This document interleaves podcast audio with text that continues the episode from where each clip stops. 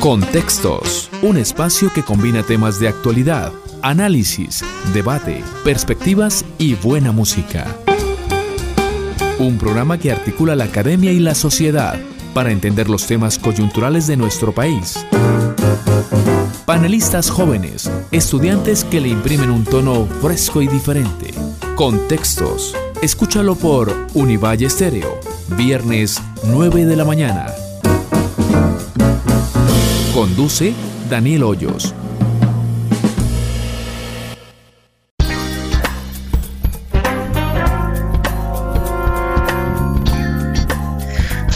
Buenos días para todos los oyentes de Univalle Estéreo y a quienes se conectan como todos los viernes a las 9 de la mañana a una nueva emisión de Contextos. Hoy con tres temas eh, gruesos, tres, temas que nos han ocupado la semana.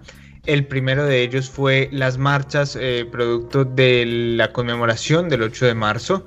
El segundo tema pues tiene que ver con las declaraciones de Diego Molano y del Ministerio de Defensa en eh, lo que tiene que ver con el bombardeo donde supuestamente hubo menores de edad y los cuales calificó como máquinas de guerra. Y el tercero pues tiene que ver con eh, la situación política y judicial en América Latina que pues hemos visto varias decisiones que se han visto truncadas por los años, que parece que fueron decisiones de índole más política que judicial y que terminaron con la restitución de derechos políticos de muchos líderes en em, el cono sur sobre todo, donde la justicia pues parece estar de la mano de algunos gobiernos. Y pues comenzamos con nuestro primer tema del día y también con eh, nuestra primera panelista que es Laura Lucía Rodríguez. Laura, cuéntanos cómo, cómo le fue a las marchas del 8 de marzo, qué pasó y cuál es el balance de este día tan importante para el país y para el mundo. Claro que sí, buenos días a todos los oyentes que se conectan hoy viernes 12 de marzo y a ustedes en la mesa de trabajo. Como ya lo dijo Daniel este pasado este pasado lunes se conmemoró el Día Internacional de la Mujer y en diferentes ciudades, tanto de Colombia como del mundo, se convocó a marchas, eh, pues precisamente para, para hablar de este tema del feminismo, para mostrar la inconformidad respecto a feminicidios, entre muchas otras cosas. Les voy a hablar un poco de lo, del panorama nacional, pero también del panorama internacional. En la ciudad de Cali eh, se reunieron en el barrio El Guabal, pero eh, en el recién inaugurado Parque de las Mujeres y Niñas, también en el Parque de las Banderas con carteles, expresiones artísticas y cantos. Muchas mujeres se reunieron pidiéndole a los transeúntes y a los conductores pues detener los abusos y respetar estas marchas pacíficas en la ciudad de Bogotá marcharon una gran cantidad de mujeres de forma pacífica, pero se presentaron diversos actos violentos, que es importante también mencionarlos. Un grupo de mujeres en Bogotá atacó las instalaciones del cine del cine porno Esmeralda Pussycat en la carrera séptima y también eh, se agredió a periodistas, se rompieron estaciones de Transmilenio y se intentó quemar la iglesia de San Francisco en el centro de Bogotá.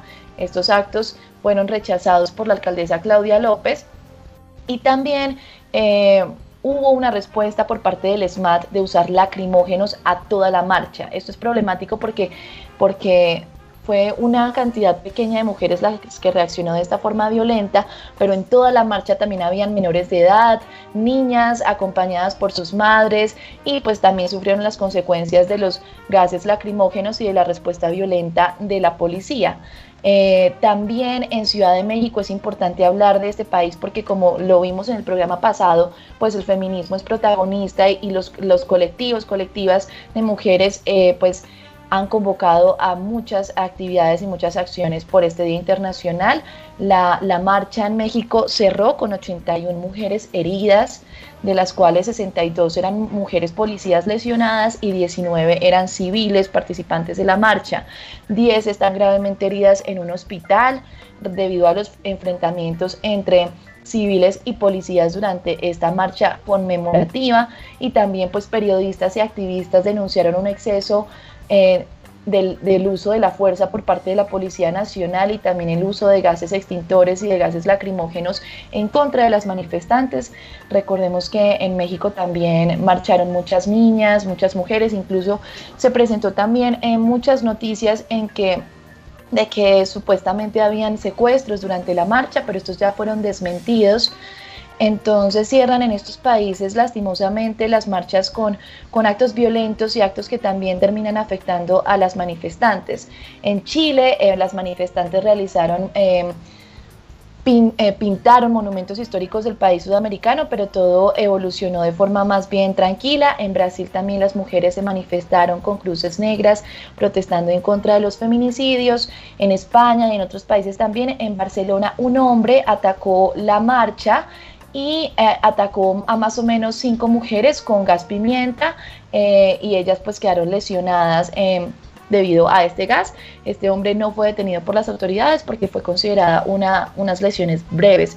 Entonces vemos cómo esta lucha reivindicadora por las mujeres también pues eh, se vio afectada, fue también deslegitimada por muchas autoridades y lastimosamente muchas personas pues critican estas acciones eh, radicales y vandálicas.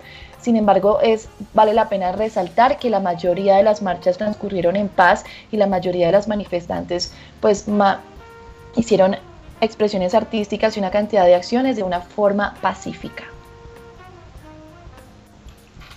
Laura, muchísimas gracias y pues eh, esta semana eh, pues fue noticia también eh, las declaraciones del ministro Diego Molano, nuevo ministro de Defensa, recordado y aplaudido por la propuesta del protestódromo donde él hizo pues alusión a que debía haber un espacio para protestar. Y parece que con esa misma propuesta vino también un espacio para para para que fuera y un antecedente para que fuera el hoy ministro de defensa y esta semana pues se conoció de un bombardeo donde al parecer habrían menores de edad entonces qué fue lo que pasó Simón y cuáles fueron las declaraciones del ministro bueno Daniel eh, pues sí, esta, esta semana se conoció por denuncias de familiares que, se les, que le hicieron llegar a eh, los miembros de la oposición. Eh, Holman Morris, que pues, es ex concejal y también de la Colombia Humana y el Partido Maíz, situaciones justamente relacionadas con niños que, podían haber estado en los bombardeos de, del Guaviare, en, este municipio del Guaviare. Eh, más o menos se, estima que fueron 12 jóvenes los que, 12 niños los que murieron, 12 menores de edad los que murieron. Y eh, pues lo que dijo el ministro fue, eh, mejor dicho, reafirmar su posición de que eran máquinas de guerra ya en este momento, ya no eran niños, les quitó su potestad de niños como, como para justificar ese bombardeo. Em, este era un ataque que se le estaba haciendo a el cabecilla de las disidencias de las FARC, Gentil Duarte, pero eh, no cayó Gentil, Gentil Duarte en, esta, en, esta, en, este, en este ataque. Hay varias cosas por analizar o por revisar. En primer lugar, que los niños son revictimizados, porque aparte de ser víctimas de, eh, de ser reclutados forzosamente, también son asesinados o bombardeados por el ejército nacional y entonces los vuelve víctimas porque son menores de edad que están en una condición de guerra por, en contra de su voluntad. El segundo lugar es que no se logran los objetivos que se planteaba en este atentado, entonces no podría considerarse como, una, como un ataque eh, exitoso, como una operación exitosa. No se puede considerar de esa manera. Eh, esto también hay que analizar que se recuerda a los 18 niños muertos o asesinados eh, cuando el ministro Botero era ministro de Defensa y por lo que él decidió renunciar ya después de una moción de censura que la veía un poco dura el ministro de Defensa de, ese entonces. en cuarto lugar podríamos decir que también hay un afán de resultados, un afán que lo buscan a cualquier costa. Eh, demostrando así que, eh, que funciona el ejército, para demostrar que funciona el ejército, eh, cuando en realidad pareciera que lo que estamos percibiendo es un regreso hacia otras políticas que lo que terminaron fueron en falsos positivos. Esperemos que esta vez los falsos positivos no lleguen a partir de bombas y que no lleguen, mejor dicho, que no lleguen, eh, y esto es lo que parece. Porque además hay que recordar, y esto es algo fundamental en este, en este caso, es que no llegaron las denuncias o no llegaron la información por parte de los establecimientos, sino que fue justamente por la familia ellos estaban, el ministerio y las fuerzas públicas estaban desconociendo que había, eh, habían niños en ese, en ese, en ese bombardeo. Eh, el, quinto es que esto podríamos asemejarlo a, a, las políticas de seguridad democrática, principalmente en lo que dice el ministro. No estaban recogiendo café, es muy parecido a son máquinas de guerra. Es, es como principal situación. Eh, esconder los hechos, como en los falsos positivos, que nada más la familia son los que lo dicen, y se reafirman y se justifican en la base de la defensa de la patria. Para terminar mi intervención quisiera decir que el ministro es un descarado, perdón lo digo de frente, por justificar el bombardeo de niños en vez de hacer en vez de hacer esos bombardeos, lo que debería hacer es sacarlos de, la situación de reclutamiento forzoso, forzoso. Ese es su trabajo como ministro y además entendiendo que él fue el director del ICBF en el que debería recordar la importancia de cuidar a los niños colombianos. Y esos que están en el campo y esos que han sido reclutados forzosamente también son niños colombianos que merecen eh, ser protegidos por el establecimiento colombiano. Sí, claro. Y luego eh, después de esto dio y mostró unas fotos de incluso de Gavino, que también fue víctima de reclutamiento forzado, donde dijo que a los 14 años ese iba a ser uno de los peores criminales de, de Colombia. Entonces pues también como que la cura salió más mala que la enfermedad con el ministro Molano y creo que pues va a tener que eh, tener una consideración con las víctimas, tiene que hacerlo. Pero Laura, ¿qué dice el derecho internacional humanitario sobre esto? ¿Cuáles son los protocolos? ¿Colombia lo siguió? Según información de inteligencia, se sabía que había menores de edad y aún así bombardearon. ¿Eso está bien hecho? Bueno, es muy relevante todos los apuntes que hizo Simón porque efectivamente, y también como lo dices tú Daniel, eh, no se siguió el derecho internacional humanitario. El ministro de Defensa Diego Molano dijo, el Estado ya no tiene responsabilidad de restituirle sus derechos ni de responder por sus vidas porque eran, eh, hacían parte de grupos armados ilegales y pues habían eh, hacían parte, ya eran combatientes de grupos armados ilegales. Sin embargo, recordemos los protocolos de Ginebra, el protocolo 1 y 2, que fueron firmados y ratificados por Colombia, en donde se expresa en el protocolo 1 en el artículo 77 y en el protocolo 1 en el artículo 2, les puedo decir, los niños serán objeto de un respeto especial y se les protegerá contra cualquier forma de atentado. Las partes del conflicto les proporcionarán cuidados y si participarán directamente en las hostilidades los niños menores de 15 años y cayeran en poder de la parte adversa, seguirán gozando de la protección especial concedida por el presente artículo, sean o no prisioneros de guerra. Además, no se ejecutará la pena de muerte impuesta por una infracción cometida en relación con el conflicto armado en el momento de, si en el momento de la infracción fuesen menores de 18 años. En el protocolo 2, en el artículo 4, se hace otra vez énfasis en esto y se dice, se proporcionará a los niños los cuidados y la ayuda, la protección especial prevista en este artículo y se seguirá eh, aplicando sobre ellos, incluso si han participado directamente de las hostilidades o si han sido capturados. Entonces vemos allí una, una violación al derecho internacional humanitario que firmó y que ratificó Colombia en los protocolos de Ginebra, pero vemos que, como ya lo dijo Simón, esta no es la primera vez. Recordemos que en el 2019 murieron varios menores en el departamento de Caquetá y esto revive el debate sobre el reclutamiento forzado de menores, una problemática que como ya también lo, lo mencionamos es histórica en el conflicto armado de Colombia y donde vemos que por más de que estos niños pertenezcan a, estos grupos armados ilegales, son víctimas de la guerra, son víctimas del conflicto y esto también refleja un abandono estatal en temas de educación, en temas de protección a menores, esta, el, el, Estado tiene la responsabilidad de proteger a los niños, de que estos niños no sean vulnerables ante el reclutamiento, pero además de tener una presencia estatal en estas zonas rurales, porque estos niños eran vulnerables a esto. Eh, también una presencia también educativa y recordemos que esta persona también, como lo como dijo Simón, el, ministro Diego Molano, previo a este cargo, se desempeñó como director del ICBF, que es el organismo que encargado de proteger, la institución encargada de proteger a los niños en Colombia. Entonces, esto revive un debate muy grande sobre la protección de menores, el reclutamiento de menores, pero también ha sido fuertemente criticado de forma internacional, porque ya está demostrado que hay una violación directa al derecho internacional humanitario y a pesar de lo que dice el ministro, el Estado sí tiene una responsabilidad con los niños y el Estado tiene que proteger su vida.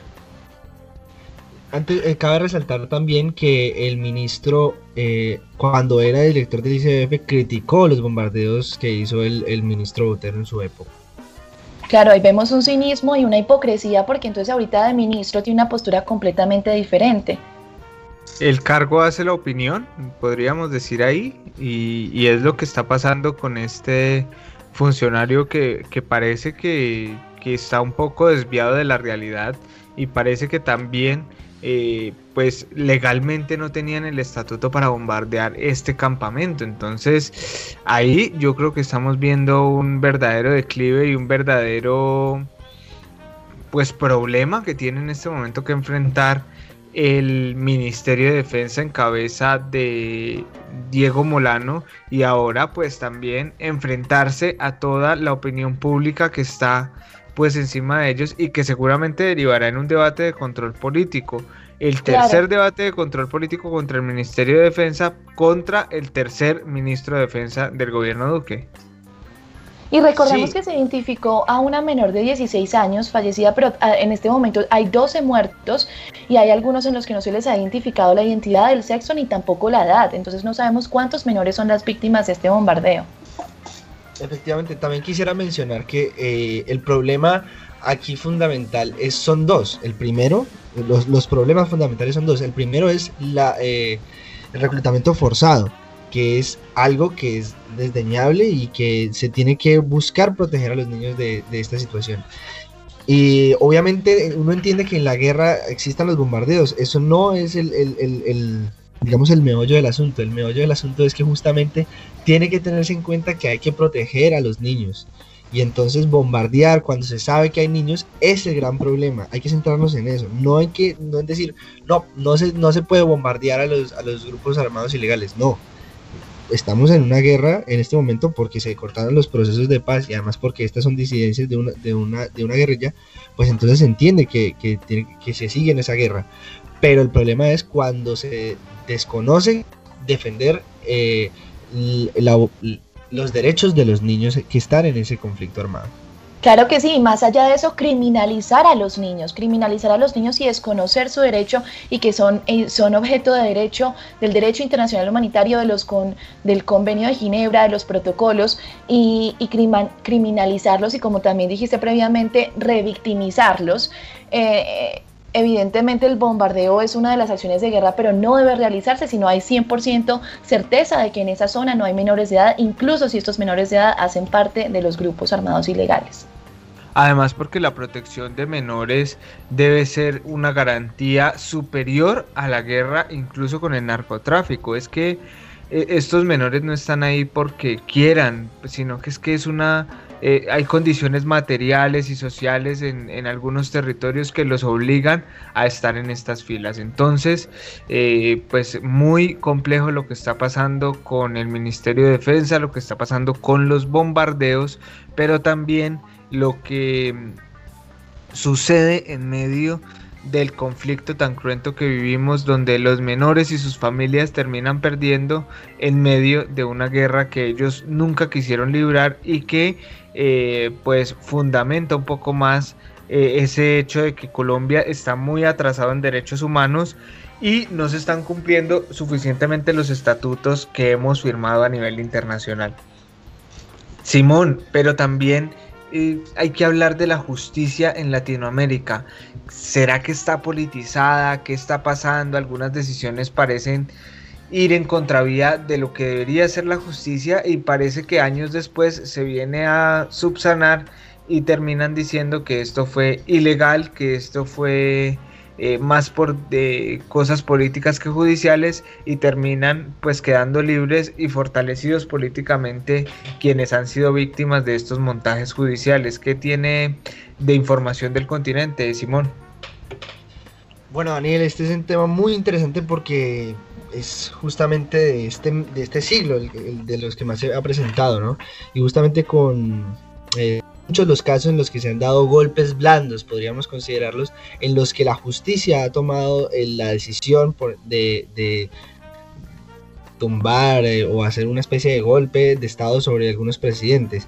Es el caso de Brasil con Dilma Rousseff, en, el caso de Lavallato, y es el caso, por ejemplo, de, Evo Morales en, Bolivia con estos casos de, de, la OEA y justificado justamente de, esa parte. Entonces, eh, son politización de la justicia, en donde los jueces terminan decidiendo, tomando decisiones que, eh, que permean o terminan transformando la realidad política del momento.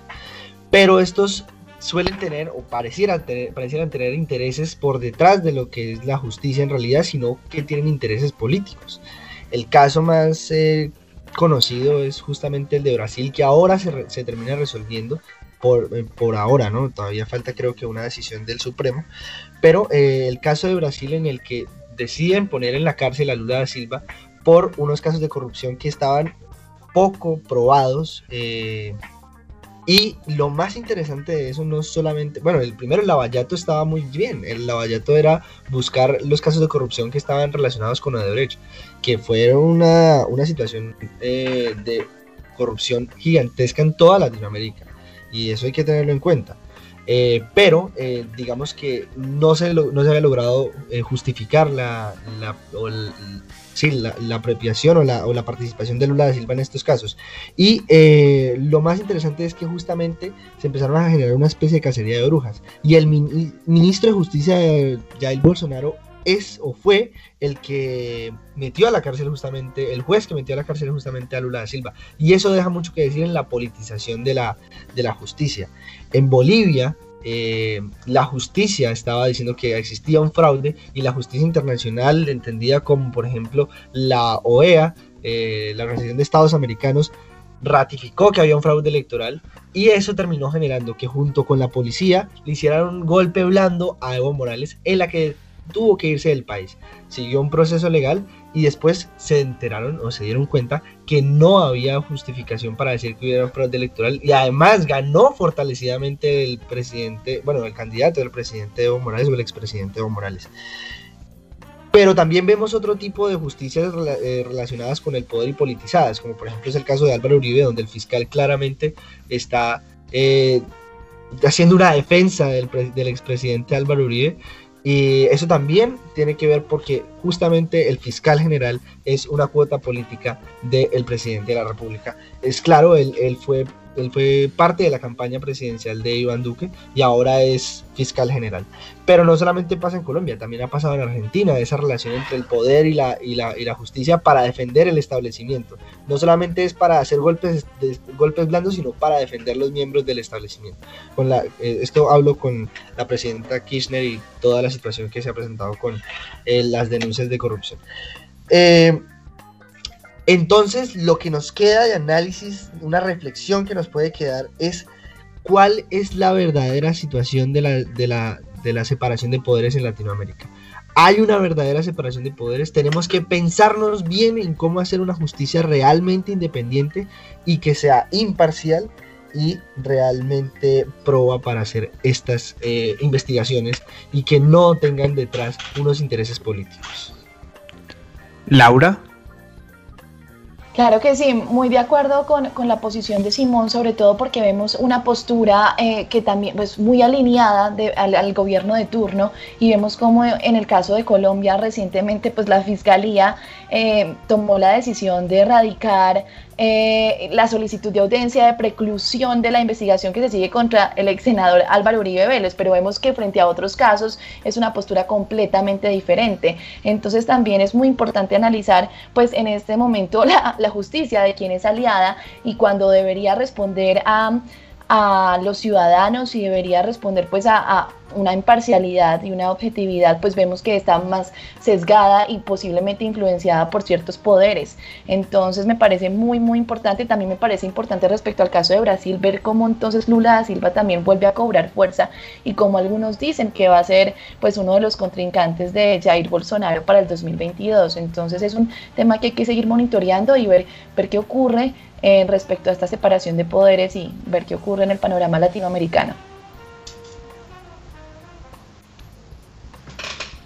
Sí, yo creo que vamos a estar muy pendientes de esto, eh, porque el panorama político en Latinoamérica es muy cambiante. Digamos que mm, lo que está pasando en, en Chile con la fluctuación de poder, lo que, lo que significa la constituyente, yo creo que va a mover mucho el péndulo, lo que está pasando en Argentina, en Brasil, en Bolivia, eh, países que están muy revolcados políticamente, sin nombrarlo de Perú, que es bastante grave, eh, que, que, lo podamos que lo podamos analizar.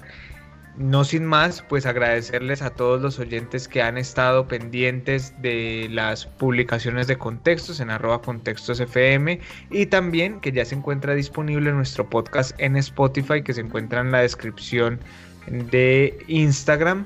Y pues vamos a tener el próximo episodio que sería este a la mayor brevedad para poder estar en contacto con ustedes. No se les olvide de pronto si tienen alguna observación, si tienen alguna duda, pues nos pueden eh, contactar a través de arroba contextos FM en Instagram. Entonces, no sin más, nos vemos la próxima semana a las 9 de la mañana en una nueva emisión de Contextos. Contextos, un espacio que combina temas de actualidad análisis, debate, perspectivas y buena música. Un programa que articula la academia y la sociedad para entender los temas coyunturales de nuestro país. Panelistas jóvenes, estudiantes que le imprimen un tono fresco y diferente. Contextos. Escúchalo por Univalle Estéreo, viernes 9 de la mañana. Conduce Daniel Hoyos.